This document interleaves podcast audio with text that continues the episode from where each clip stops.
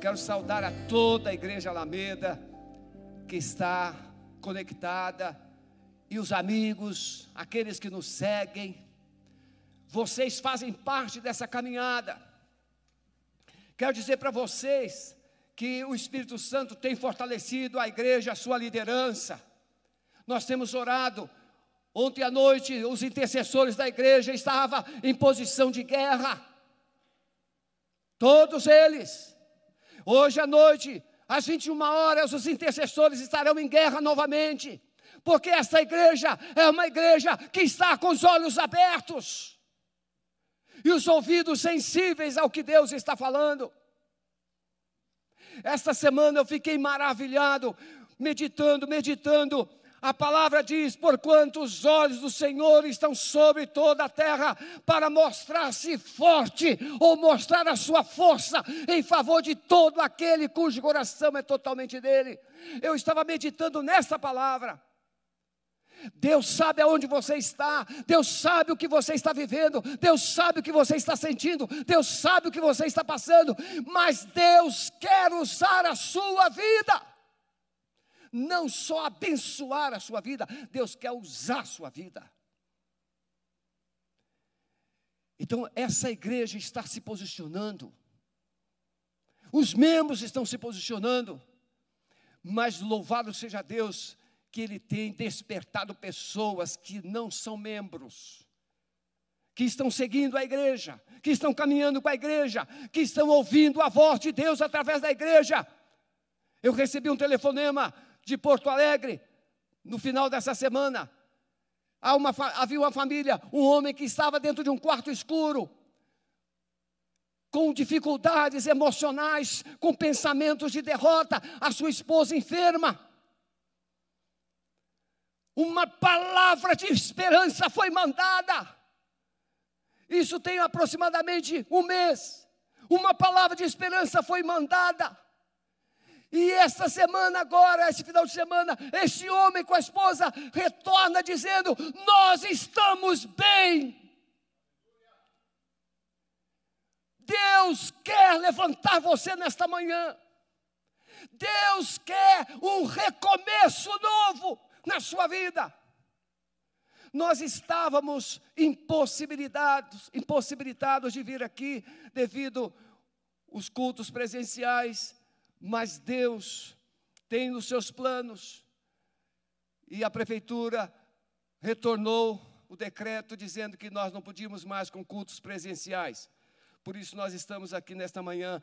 Pregaria nesta manhã o pastor João Brito. E ele está fazendo uma conferência online e ele pediu que nós estivéssemos aqui, por isso nós não estávamos na escala, mas na escala de Deus nós estávamos e ele nos abençoou nesta manhã. Atos capítulo 2. Recomeçar no poder do Espírito Santo. Versos 14 a 16. Eu quero que você entenda o seguinte: o apóstolo Pedro, nós vamos discorrer nessa palavra, o chamado de Pedro, a vida de Pedro, as quedas de Pedro, a restauração de Pedro, mas quando chega aqui no Pentecostes, há um recomeço de Pedro.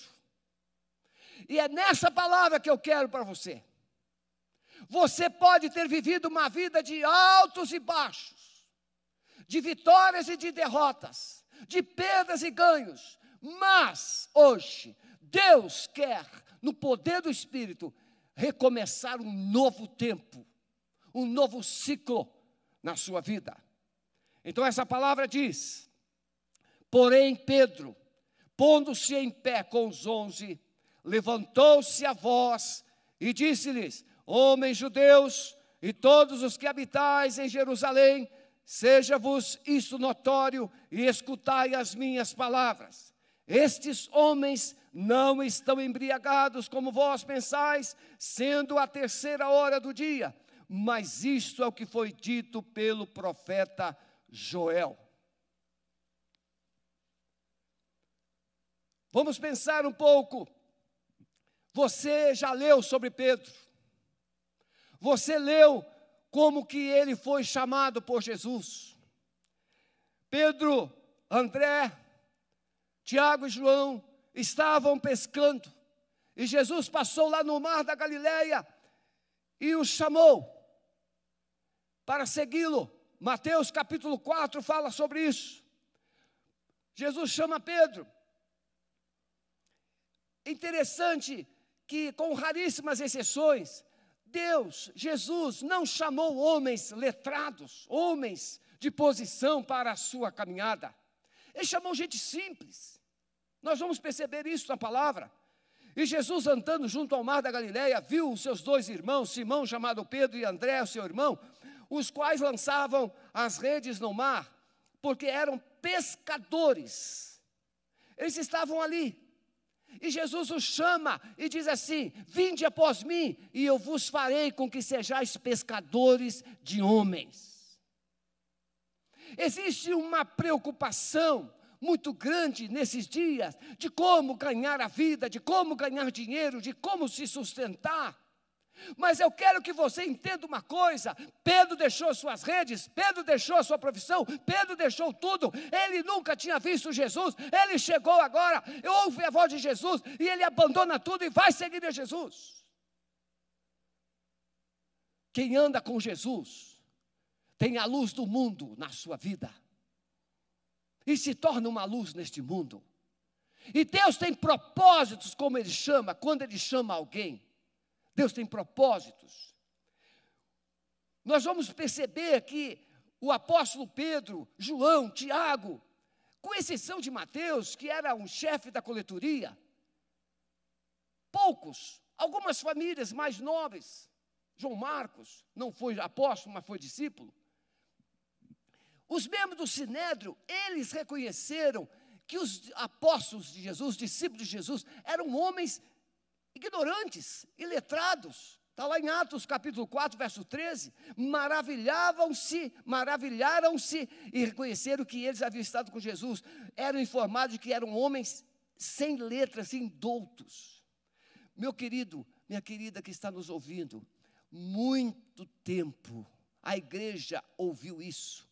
Crente é um povo, esse povo burro, esse povo ignorante, esse povo que, analfabeto. Você talvez seja um que tenha acreditado nisso. Filmes têm sido feitos. Deus não está morto, porque o mundo tenta dizer com suas ações que Deus está morto, que Jesus está morto. Não está, não. Então, o crente, a igreja, sempre foi rotulada um povo burro, um povo ignorante, um povo sem conhecimento. Não, meu amado, não, minha amada. Na igreja de Jesus tem cientistas, na igreja de Jesus tem desembargadores, tem juízes, tem advogados, tem médicos, tem doutores. Na igreja de Jesus tem do mais humilde ao mais alto escalão da terra.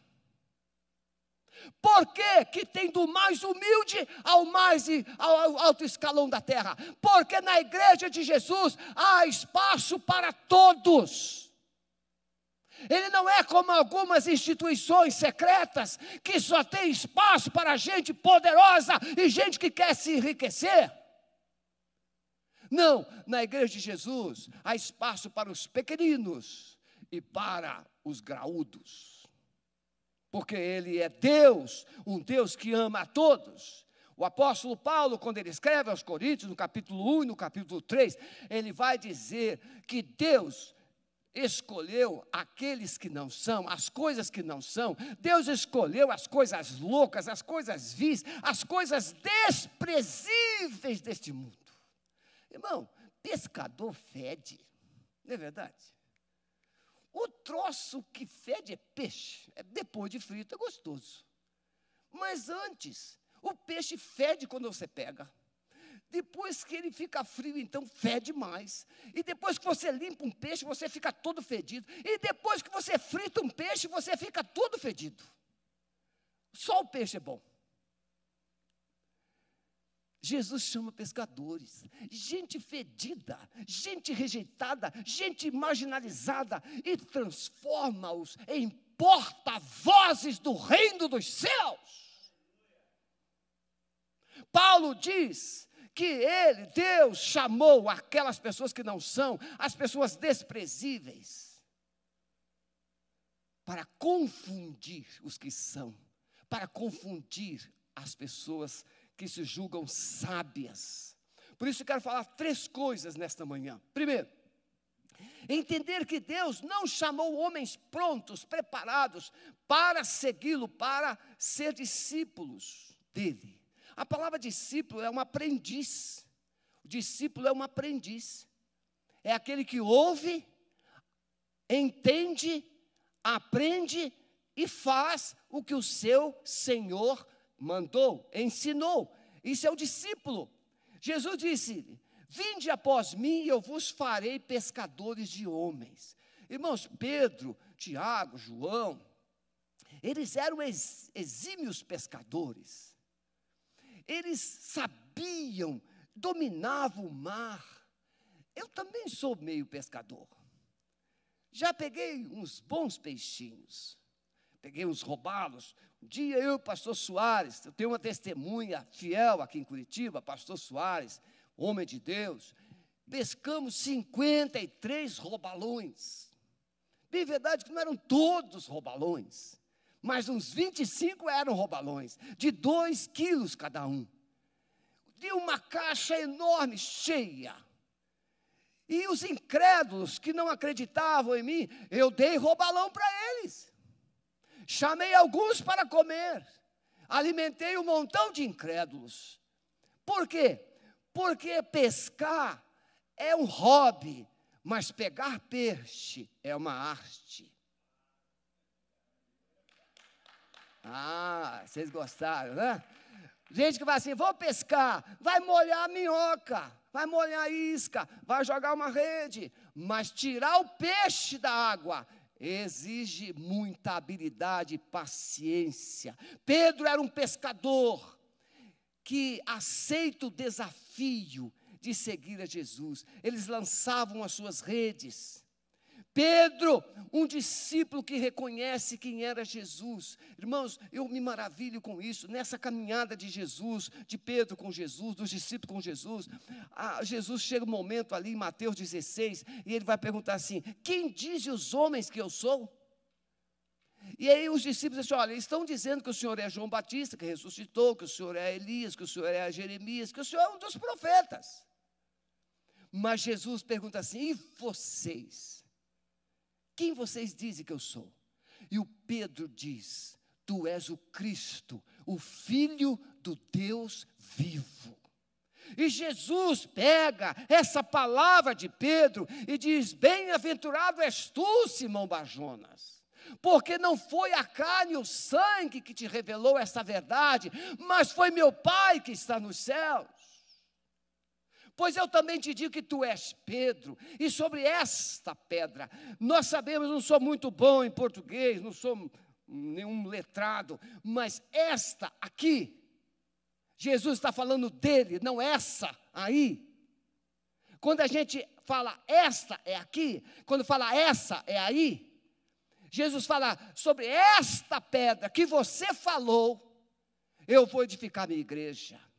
E nesses dias, quando Satanás se arregimenta todo para confundir, destruir a igreja, mas a igreja de Jesus é indestrutível, é invencível. Não é a nossa força, muitos confiam em carros, outros em cavalos, mas nós faremos menção do nome do Senhor nosso Deus. Uma menina foi atacada por um um satanista na praia de Boa Viagem. Isso está no YouTube, não estou mentindo, não. Eu não vou citar muitos dados. Porque esse satanista tinha que fazer um sacrifício humano. Aquela menina não tinha como, se, como escapar, ela tinha 15 anos. E ele correndo atrás, e ela simplesmente parou, estendeu a mão e disse: Jesus! E o satanista ficou totalmente imobilizado. O inferno pode ter força, o inferno pode ter poder, mas o poder dos poderes está na pessoa de Jesus. Ele é o cabeça da igreja, ele é o Senhor da igreja.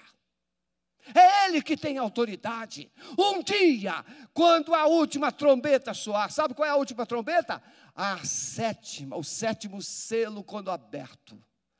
A sétima trombeta, a última trombeta que será tocada haverá um sinal, haverá uma reino. O reino deste mundo vai passar a pertencer ao seu Cristo, e ele, com a palavra da sua boca, o inferno todo vai ter que se subjugar à autoridade de Jesus.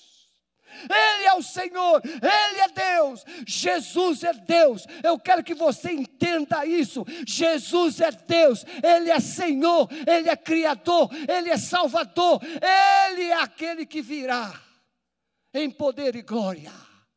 Ele andou sobre o mar, ele ressuscitou mortos, ele expulsou demônios, ele curou os enfermos.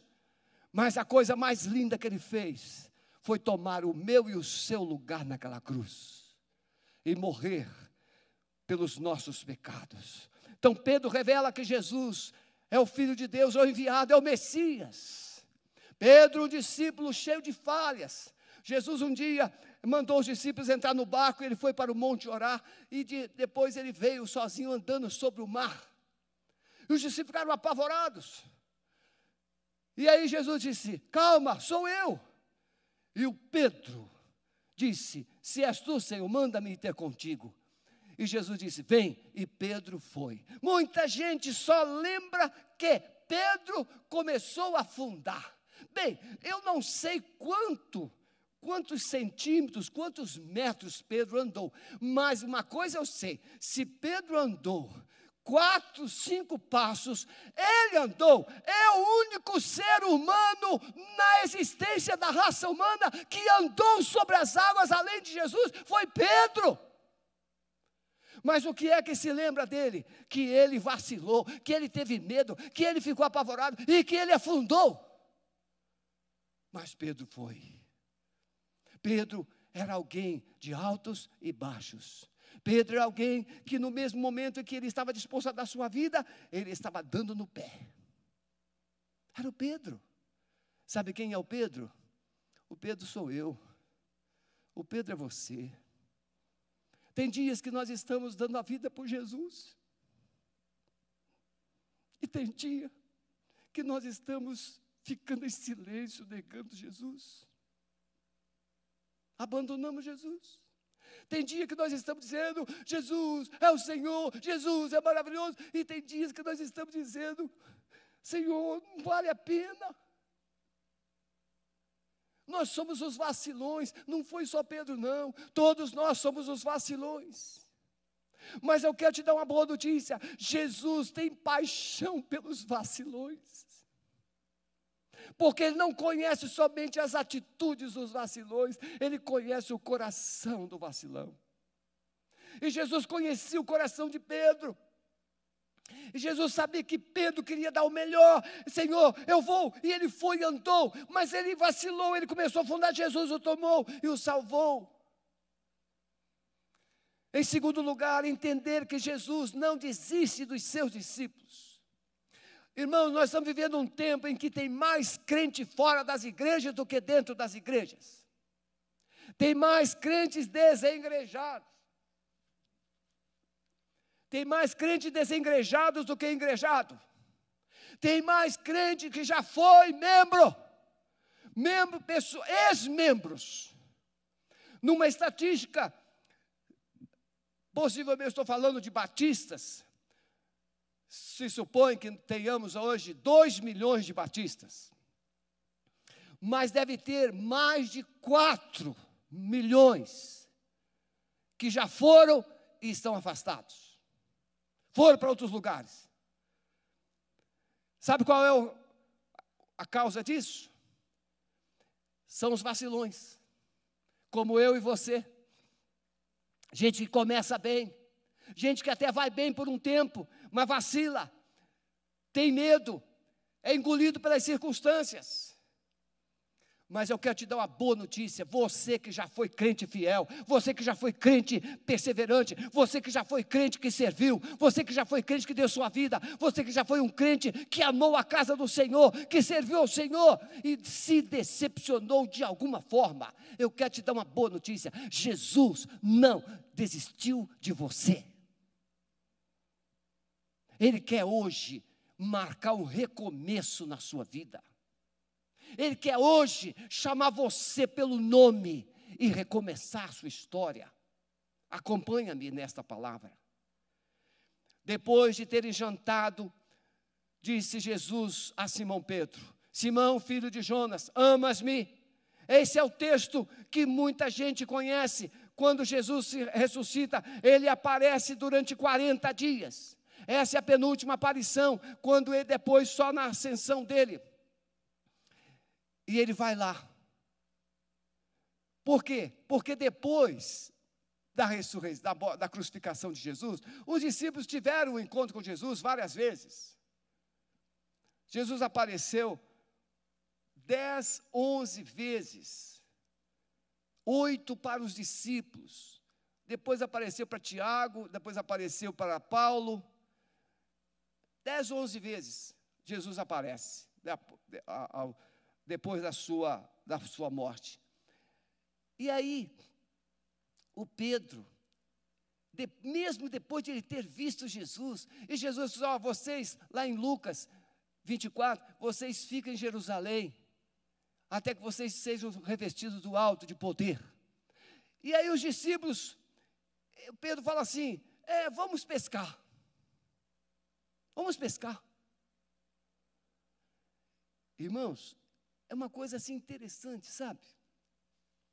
Você pode ser até animado, você pode ser fiel, você pode ser dedicado, você pode estar comprometido, mas aparece alguém que é líder, aparece alguém que é influente, aparece alguém que tem voz e diz assim: vamos fazer isso, você vai. Os discípulos estavam naquela onda, de acordo com a onda, e aí, como é que vai ficar agora? Porque, meus irmãos, não é uma coisa tão simples, não. Nós temos a história escrita. Nós temos a história escrita. Mas eles não tinham nada. Eles haviam tido três anos de caminhada com Jesus. Estava faltando pão, Jesus multiplicava. Tinha um endemoniado, Jesus expulsava. Tinha uma multidão, Jesus pregava. Tinha um morto, Jesus ressuscitava. Jesus resolvia. Mas agora, onde está Jesus? O que fazer sem a presença física de Jesus? O que fazer? E o Pedro, então, chega naquele momento. Você já viveu aquele momento?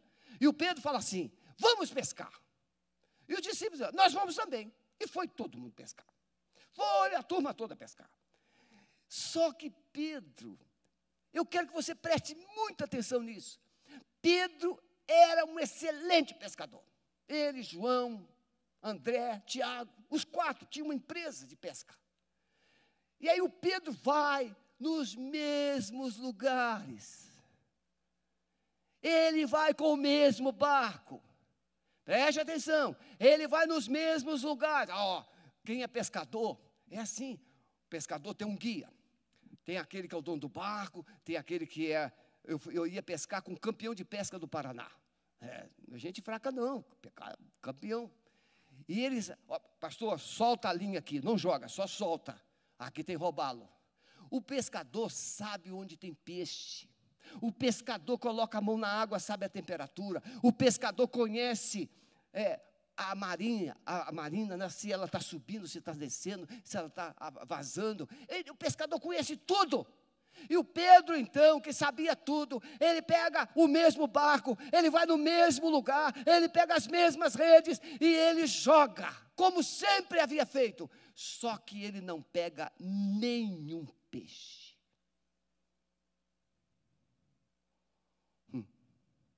Você já passou por isso? Você faz tudo como sempre fez e não funciona. Não tem resultado. Não tem resultado. Imagine o estado de espírito de Pedro e os seus. E de repente eles olham e tem alguém na praia. E aí o João hã, já tinha pescado que era Jesus. E aí Jesus fala assim: joguem, filhos, joguem as redes lá à direita. E aí Pedro joga e pega 153 grandes peixes. Nunca, nunca, em toda a experiência deles, eles haviam feito uma pescaria daquele porte. Encheu os dois barcos, o barco de João e de, e de Tiago e o barco de Pedro e André. Encheu os dois barcos. Eram os dois barcos que eles tinham. Meus irmãos, sabe o que, é que eu aprendo? é que quando a gente está em desobediência, por mais experiência, por mais habilidades, por mais destreza que se possa ter, as coisas não vão funcionar. Jesus disse para Pedro e os discípulos: Vocês agora serão pescadores de homens. O negócio de vocês agora não é mais peixe, o negócio de vocês agora é gente. Meus amados, o negócio da igreja é gente. Quer ver uma igreja fazer sucesso? É se importar com gente. Quer ver uma igreja fazer sucesso? É se importar com almas, com pessoas.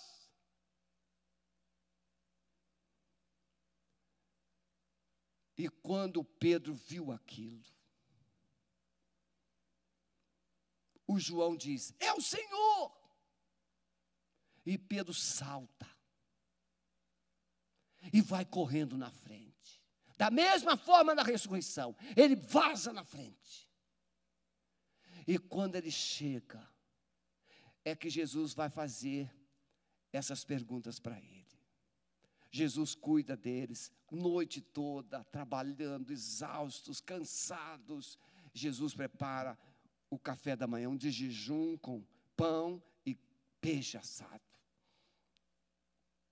E depois Jesus começa a conversar com Pedro. Pedro, você me ama? Ele fala três vezes. E Pedro ficou muito quebrantado. E ele disse: Senhor, tu sabes de todas as coisas, o Senhor sabe que eu te amo. E Jesus então diz assim: Vai cuidar de gente, vai cuidar das minhas ovelhas vai cuidar dos meus cordeirinhos. Nesta manhã, o Espírito Santo está restaurando não somente a sua fé, o Espírito Santo está restaurando também sua vocação e o propósito de Deus na sua vida. Deus não nos chamou, Efésios 2, capítulo 2, versos de 8 a 10. Pela graça sois salvos por meio da fé, não vem de vós, é dom de Deus, não vem das obras para que ninguém se gloria, mas somos feituras suas, criados em Cristo Jesus, para as boas obras, as quais Deus de antemão preparou para que andássemos nelas. Deus não salvou você para ir para um lugarzinho no céu somente. Deus salvou você para ser um céu na terra. Deus salvou você para ser boca de Deus. Deus salvou você para ser um mensageiro dele, para ser uma testemunha fiel dele. Deus chamou você para fazer diferença. Que coisa triste é cantar simplesmente: há um céu, há um céu, há um céu. Não! Existe um céu, sim, ele está garantido, porque está selado. Mas enquanto não chegamos no céu, vamos viver esse céu aqui, anunciando a esperança, anunciando o amor, anunciando o perdão, anunciando a restauração, anunciando a vida de Deus. A igreja precisa voltar, resgatar paixão pelas almas grande pastor Oswaldo Smith. Ele pregou um ano, um ano, o mesmo sermão na igreja.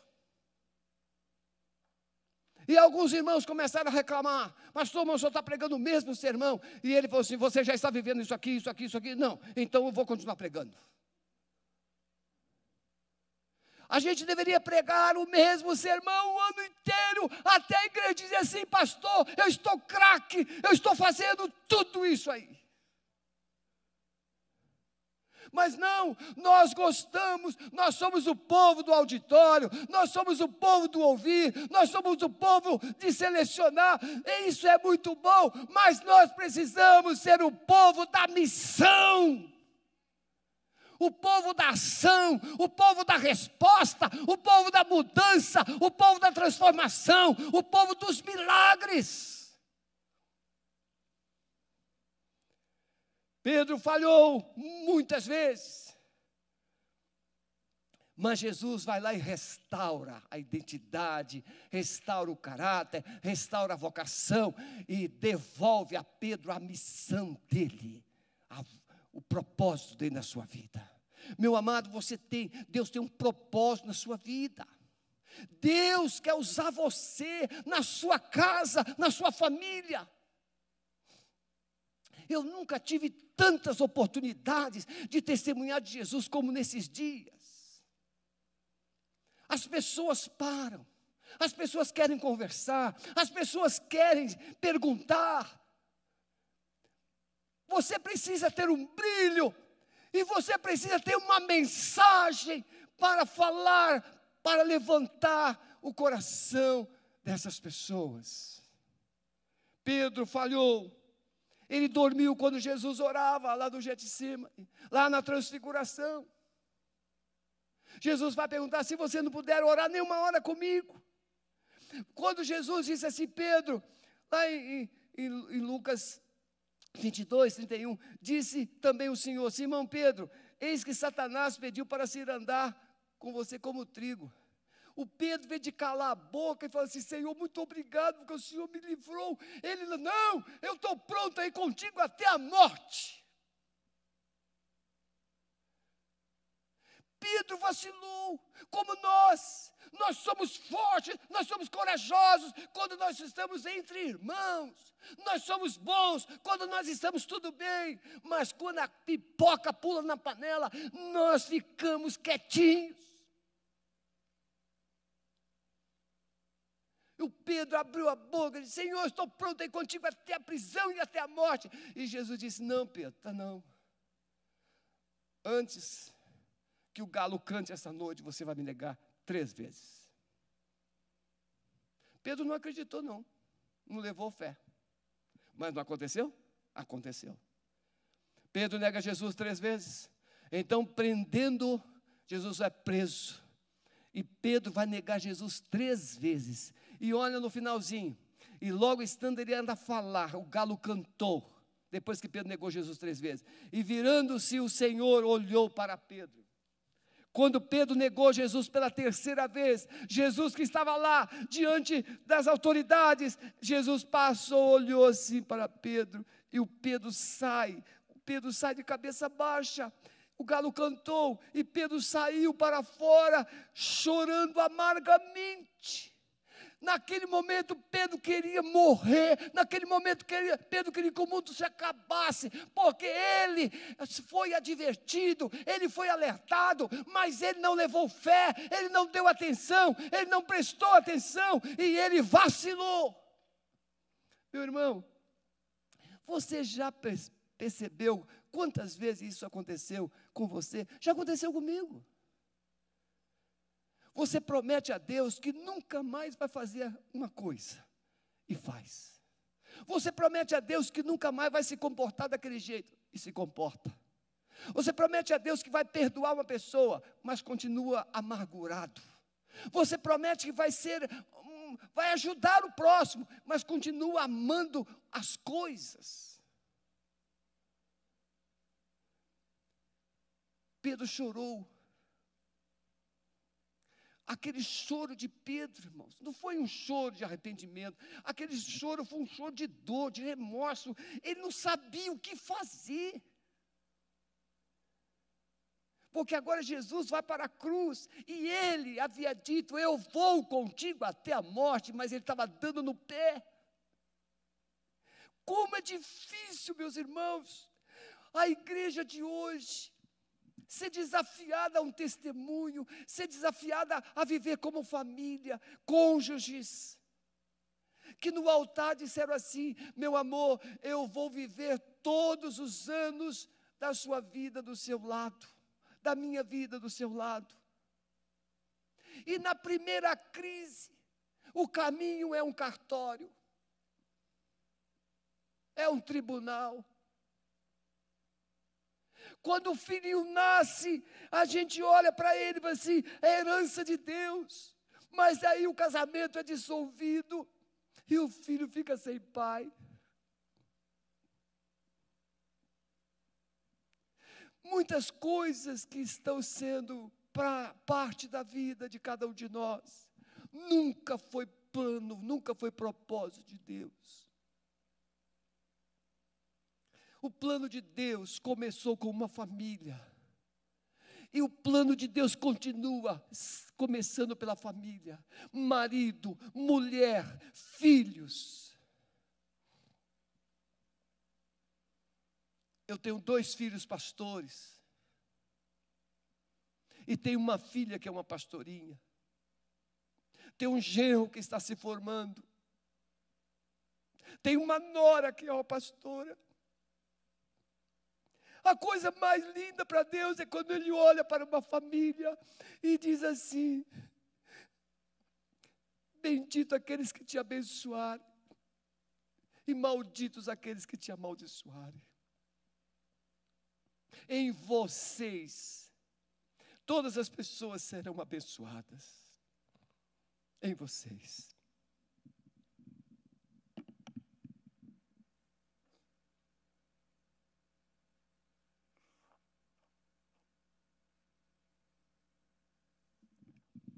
Eu quero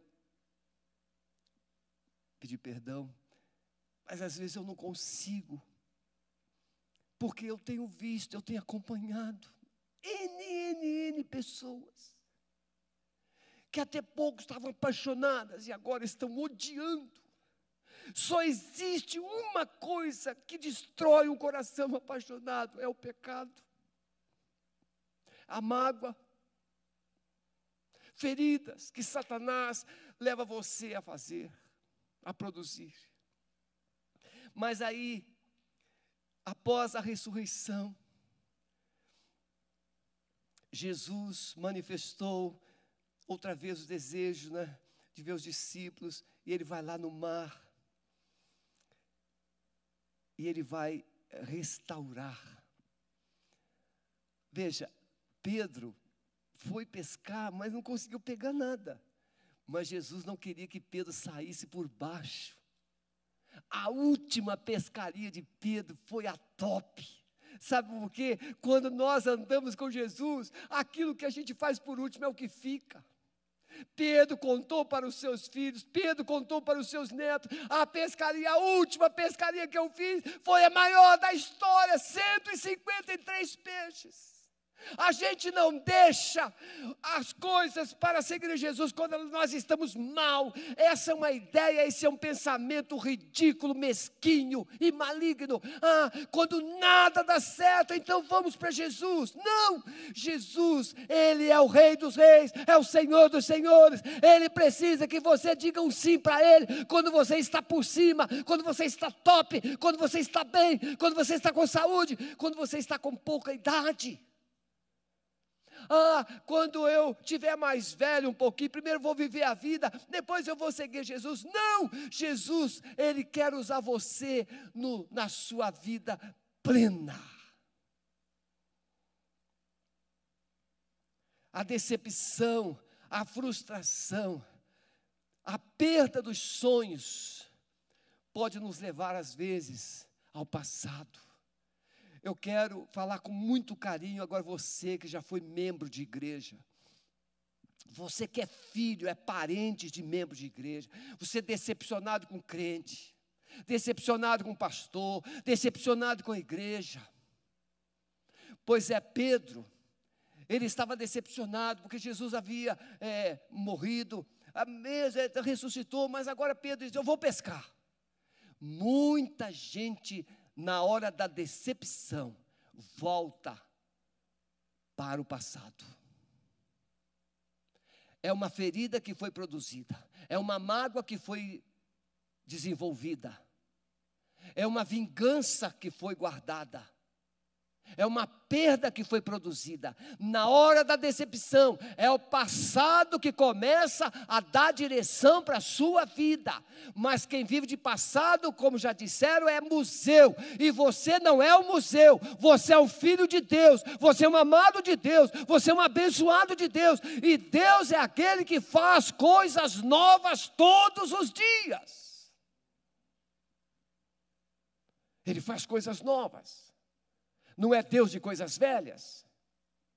No entanto, Pedro não era mais um sucesso. Quando ele foi, ele pensou que ele ia arrebentar. Não, pegou nada. Mas Jesus disse: Não, você não vai terminar assim. Ele fez aquela grande pescaria. Precisamos entender, irmãos, que o amor de Jesus é maior que os nossos fracassos.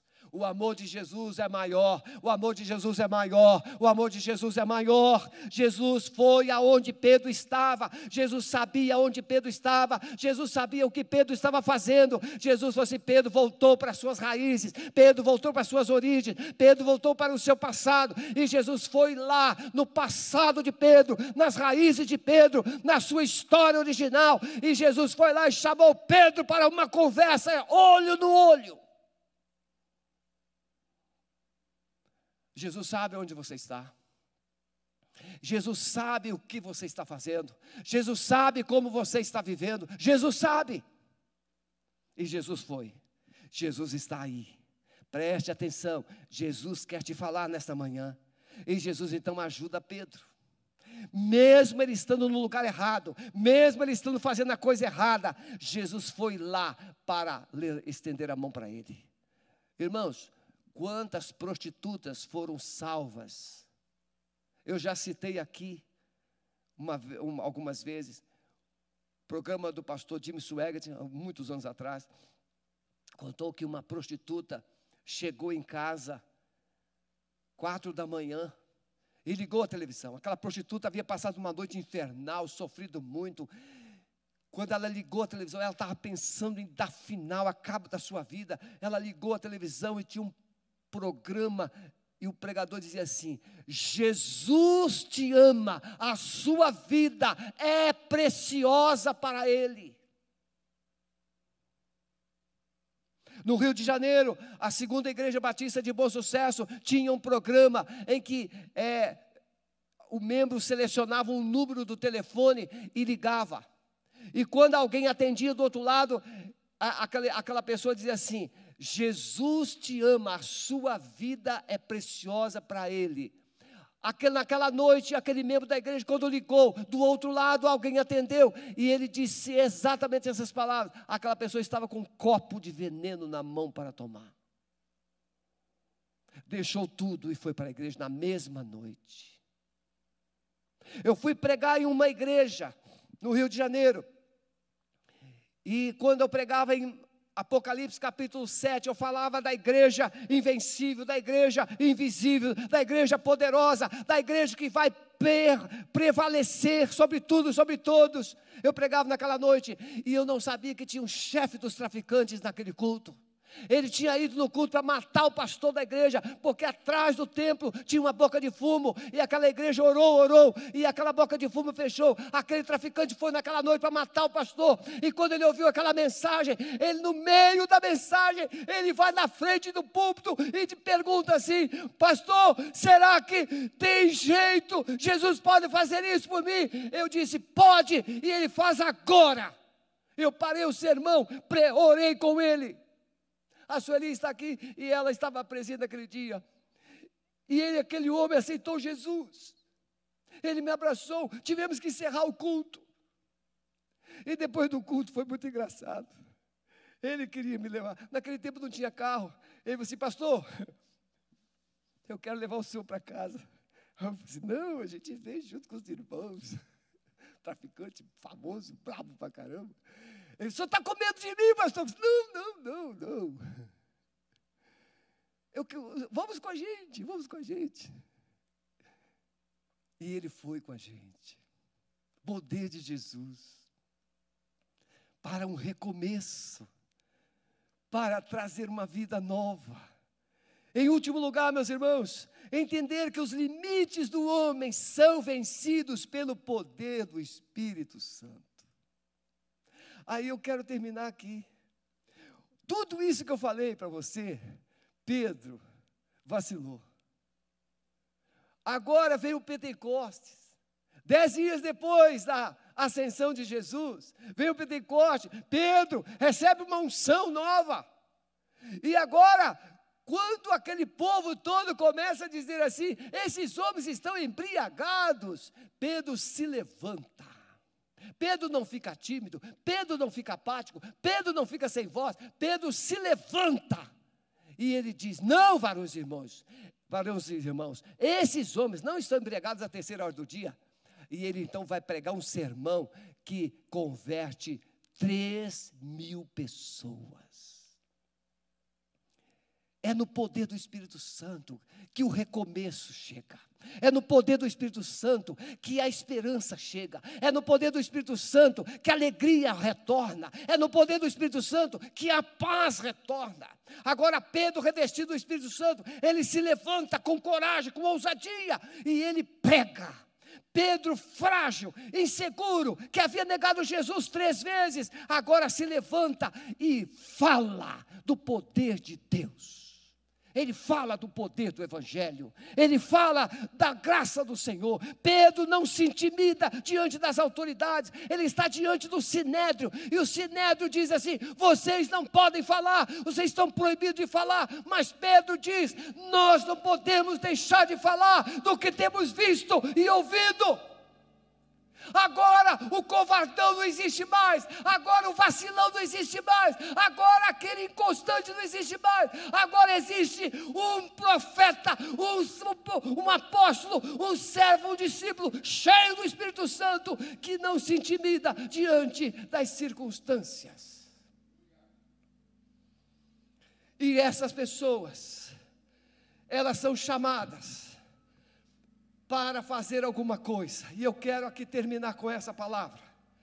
O glorioso ministério que Jesus deu a Pedro. E que Ele quer dar a você nesta manhã.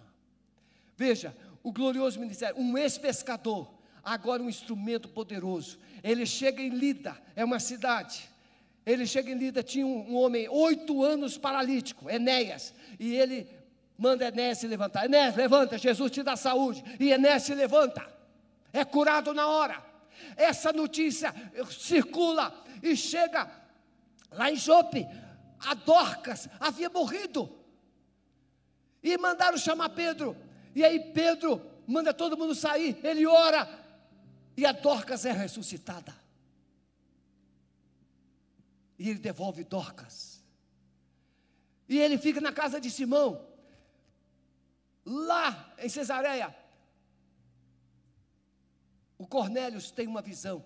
O anjo vem e diz assim: manda chamar Pedro. Mas Pedro, irmãos, como bom judeu, jamais entraria na casa de Cornélios, porque Cornélios era gentil. Mas Deus não faz nada pela metade. O Espírito Santo manda uma visão também para Pedro. E quando Pedro está entendendo aquela visão, chega os mensageiros de Cornélios. E o Espírito Santo diz assim: desce e vá com eles porque eu os enviei. E Pedro chega na casa de Cornélios e toda a família é salva. Nesta manhã, é hora de recomeçar. É tempo de recomeçar. Recomeçar sua caminhada, recomeçar sua fé, recomeçar sua família, recomeçar a sua jornada com Deus. Chega de vacilar, chega de oscilar, Chega de negar, chega de ficar olhando para trás. Pedro vai até o fim. Nunca mais foi o mesmo. Nesta manhã, o Espírito Santo está aqui. E Ele está aí agora tocando o seu coração. Fala comigo assim, amado Espírito Santo. Eu reconheço que tenho um passado que precisa ser levado para a cruz. Eu preciso de perdão. Eu quero renunciar esses pecados. Eu quero renunciar essas instabilidades. E eu quero tomar uma decisão de andar firmemente com o Senhor. Enche a minha vida, transforma a minha vida. Eu confesso Jesus como meu Senhor, como meu Salvador. Eu quero andar contigo. Se você fez essa oração, coloque no chat. Eu estou entregando a minha vida a Jesus e eu estou decidindo recomeçar uma jornada com Ele, para a Sua honra e para a Sua glória. Vamos adorar o Senhor. O pastor Maurício vai estar orando, mas nós estamos recebendo aqui agora da nossa comunicações, comunicação, um bom grupo de pessoas, um número elevado de pessoas, colocando no chat, eu estou entregando a minha vida a Jesus e eu estou recomeçando, eu quero recomeçar, eu quero recomeçar. 21 de junho de, mil, de 2020. Escreve aí no seu celular. O dia do meu recomeço. 21 de junho. Eu estou recomeçando. Porque Jesus vai colocar o sangue dele sobre essa escrita. Sobre esse propósito. Pastor Maurício vai orar. Aleluia. Santo, santo, santo é o Senhor. Nós te exaltamos, Pai. Nós te exaltamos. Porque um dia, um dia o Senhor enviou Jesus para fazer tudo isso por nós. Pai, em nome de Jesus, vidas agora estão recomeçando no poder do Teu Espírito Santo Vidas agora estão nascendo de novo, Pai. Em nome de Jesus, Senhor Deus, coloque, coloque a tua mão de poder, fazendo, Senhor Deus, separação entre o passado e o presente e o futuro na vida dessas pessoas. Pai, em nome de Jesus, cancelando toda obra contrária ao Senhor, ao propósito do Senhor nessas vidas, Senhor. Pai querido, em nome de Jesus, colocando, Senhor Deus, esperança no coração desesperançado. Pai, colocando, Senhor Deus, a alegria do Senhor naquele coração triste, Senhor. Pai, colocando a motivação do Senhor naquele coração que está desanimado, Pai. Em nome de Jesus, em nome de Jesus, sopra, sopra, sopra, sopra, sopra como um vento impetuoso em cada vida, Pai, separando, separando o, o velho homem do novo homem, nesta manhã, Pai, Pai querido, mostrando, revelando um novo tempo nessas vidas, Senhor, Pai, em nome de Jesus, Pai, nas famílias, Pai, no propósito pessoal que o Senhor tem com cada um. Pai, assim como o Senhor fez, Senhor Deus, com Pedro. Pai, em nome de Jesus, pegue pela mão, Espírito Santo. Pegue pela mão. Conduza cada vida, cada vida tem um propósito final do Senhor, restaurando, Senhor Deus, em nome de Jesus, famílias, identidades, para viver um novo tempo com o Senhor. Pai, muito obrigado, Senhor. Porque a tua palavra, ela sempre cumpre o propósito pela qual ela é enviada. E mais uma vez, Senhor, e mais uma vez, isso aconteceu. Pai, ao Senhor toda honra, toda glória, todo o louvor, em nome de Jesus em nome de Jesus, para a glória de Jesus. Amém, Senhor. Amém. Muito obrigado pela sua caminhada conosco aqui nesta manhã. Deus abençoe sua vida, abençoe sua família. E logo mais, às 18h30, estaremos aqui e contamos com a sua conexão, contamos com a sua caminhada. Deus te abençoe, fique na paz.